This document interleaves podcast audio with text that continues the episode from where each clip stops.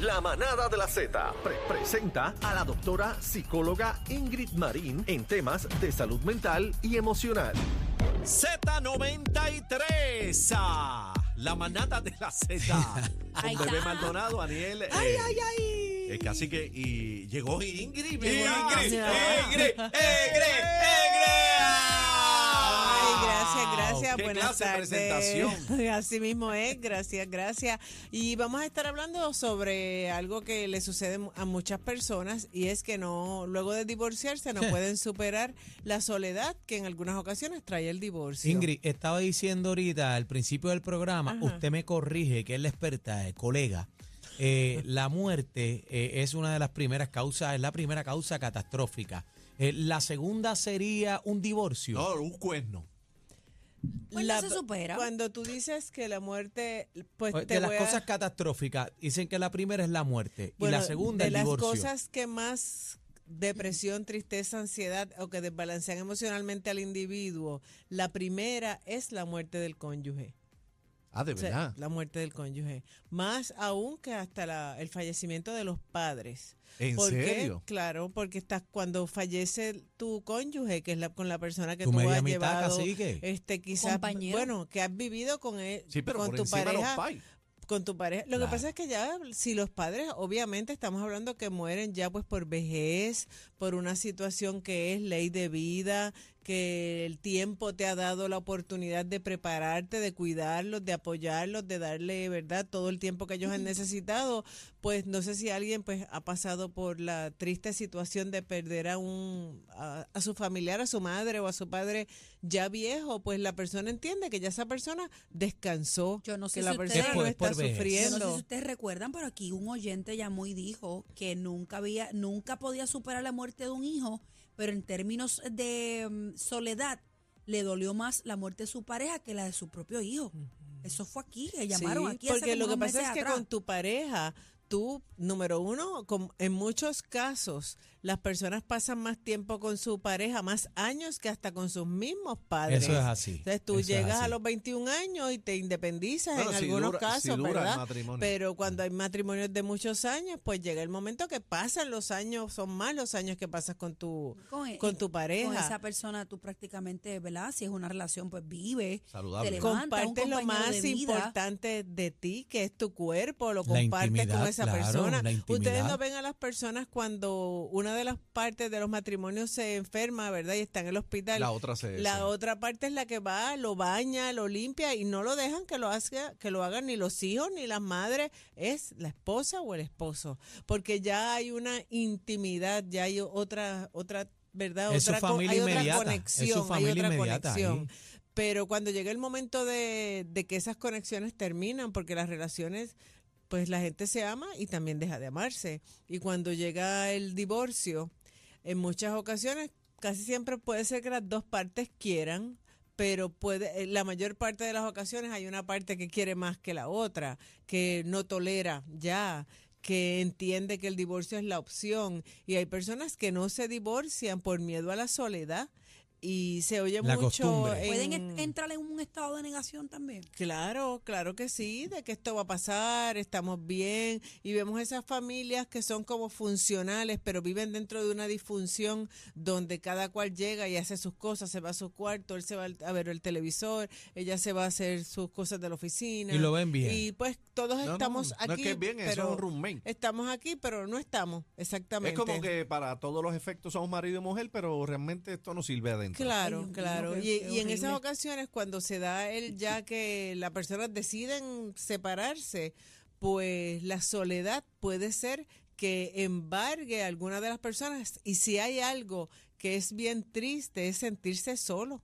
Y esto lo vemos hasta en las La personas soledad más- mata. Sí, la- las personas, los envejecidos, sufren mucho por la soledad y me dicen en la oficina que la peor enfermedad que ellos tienen es la soledad. Bueno, Así había un anuncio que decía la soledad duele. du- La soledad ¿Te duele. acuerdas de ese anuncio? Claro que sí, recordamos ese anuncio.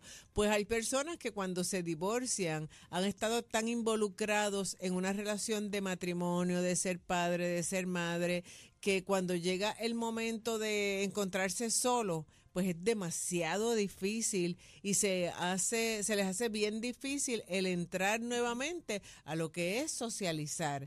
No pensemos que todas las personas que se divorcian es como que ah, le abrieron las aulas, Vamos está para la calle. jangueando, vamos para la calle, no, hay no personas que se, se sienten solos.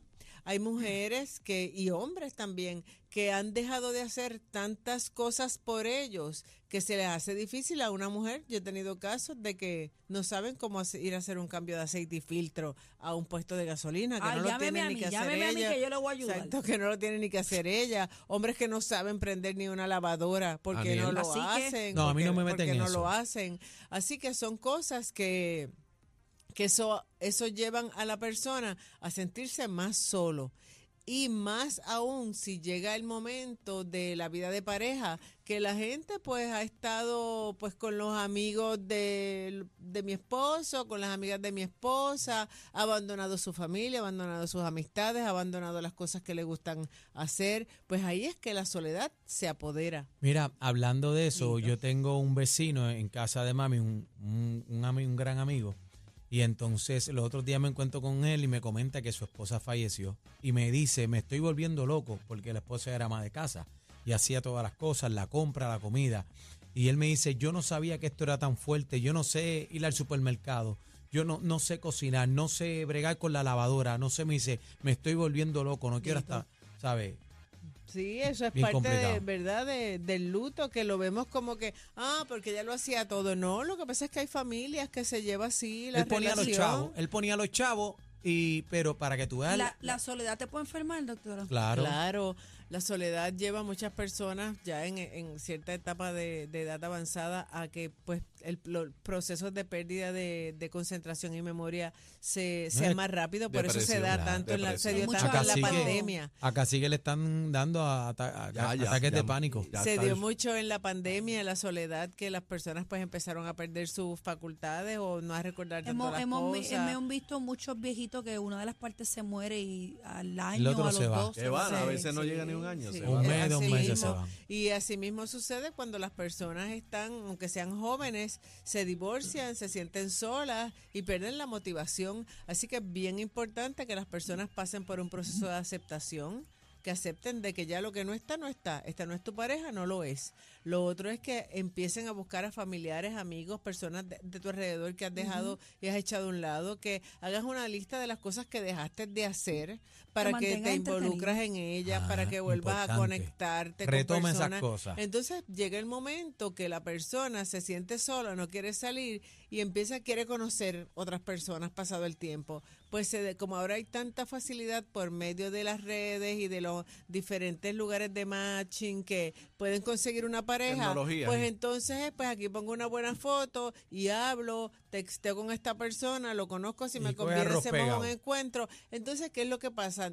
Se pierde esa socialización y la Esa persona magia. llega a sentirse ansio- ansioso, deprimido. Así que las personas tienen que buscar alternativas ante la llegada de una ruptura por divorcio o por lo que sea. Con esto cierro, doctora, y ayer estamos, yo tenía visita en mi casa y tú sabes que Andrea ya está en tercer año de psicología y ella, mi hija viene y le dice a los que estábamos allí, usted debería sacar su cita con el psicólogo como si saca la cita del dentista, la cita para ir a hacerse la estética y toda la cuestión. Y mi hija dijo, la salud mental es más importante que muchas otras citas, así que ya sabe la que hay. Así mismo Estoy es, orgullosa de ese- mi niña. de la futura psicóloga. Amén, amén. Así ¿Dónde te que Ingrid? definitivamente ya tienes razón en el 222-4999. Ahí también consiguen a Aniel. Exactamente. Un gusto estar en la manada de la Gracias, doctora. Ingrid Marín, por Buenas estar con tardes. nosotros. Z93. Ahora, ahora, la manada de la Z pre- pre- pre- pre- pre- presenta el back to back, back to back, manada